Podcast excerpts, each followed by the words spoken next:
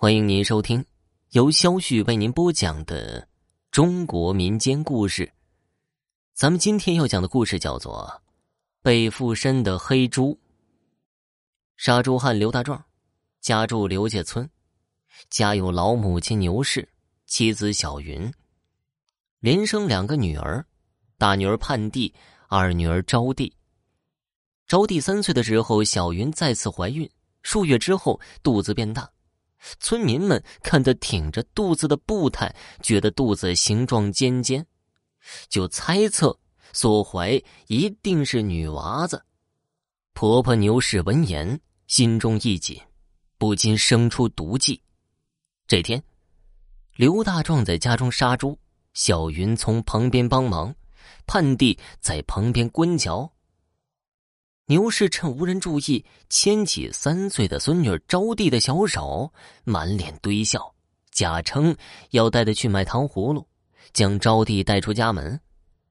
出门之后，牛氏在小卖部给招娣买了一串糖葫芦，招娣喜滋滋的啃着吃，脚下就随着奶奶走向了村外。来到一个荒僻处，寻到一眼废弃的枯井。牛氏谎称井里有个东西，因孙女儿招娣探头去看，趁其不备，一把推入了井中，转身就回家了。中午的时候，小云做好了午饭，喊女儿吃饭的时候，忽然不见二女儿招娣，问大女儿盼娣妹妹去哪儿了，她支支吾吾的摇头说不知。小云就来问婆婆，牛氏推说不知。哎呀，招娣那个野丫头，虽然三岁了，可是野得很，不定跑到哪儿去玩了呢。找什么呀？天黑她自然就回来了。说罢，牛氏翻了一个白眼，不理儿媳妇了。小云挺着肚子行动不便，只好作罢。午饭后又接着杀猪，只等招娣自己回来。再说招娣。年仅三岁，尚不知人心险恶，被奶奶骗了看井，冷不防被推入井中，摔得昏迷过去，只觉得头痛欲裂。他感觉头顶裂开一条缝，灵魂从中飘出，倾呼而上，眼睛能见肉体倒伏井底，魂魄却是随心而行，竟然飘飘荡荡回到家中。只见父母忙着杀猪。奶奶吃饱喝足，端坐凳上，一边嗑着瓜子儿，呸呸的吐着皮儿，一边吆五喝六，指挥大孙女打下手干活。一头肥壮的大黑猪被麻绳捆住四肢，倒在了院中哼哼，似是不明白处境不妙，显得狂躁不安，眼睛通红，四肢不停的挣扎。招娣的魂魄看见黑猪，颇为同情，游荡飘来。落在猪旁，俯身细看，只见猪眼含泪，伸出小手为他擦泪。忽觉身子受到牵扯，竟然扑上猪身，只觉得自己变成了一头猪，有了身体。招娣顿觉活动自如，露出猪牙，歪着头看向姐姐盼娣，口里低声的呼唤：“姐姐，快来救我！”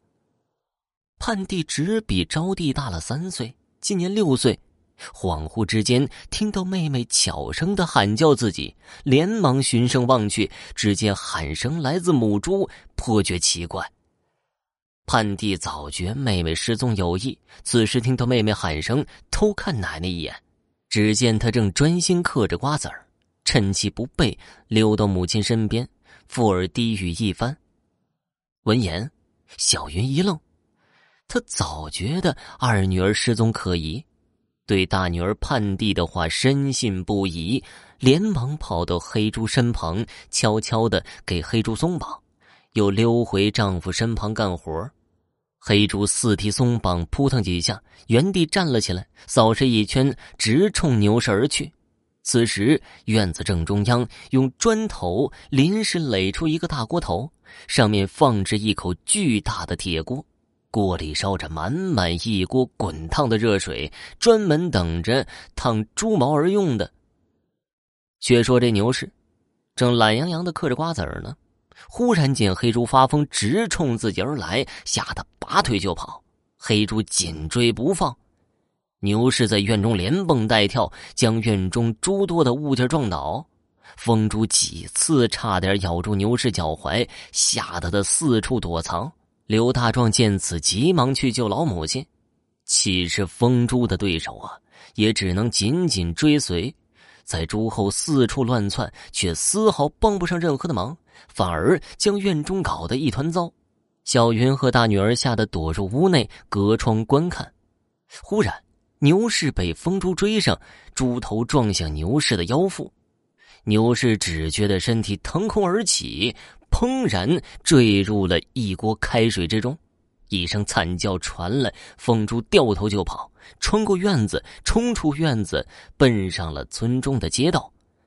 村民们见杨大壮家中跑出一猪来，纷纷的帮忙去追。黑猪跑出村子，引着村民来到枯井旁边。冲着枯井大叫。村民见黑猪诡异，觉得井中必有古怪，不再捉猪了，纷纷探头看向井中。黑猪趁机逃窜，遁入山林，不知所踪了。此时，招娣忽然觉得灵魂挣脱黑猪而出，直扑井底的肉身。他猛然睁开眼睛，只见身处井底。井沿上，村民一起大声的喊人，着手打捞招娣。有人身负绳索而下，将招娣救出，簇拥着招娣回家。一众村民簇拥着来到了刘大壮家的院内，却见刘大壮家中一团糟。牛氏已被儿子从开水锅中给抬了出来，躺在地上，满身水泡，奄奄一息了。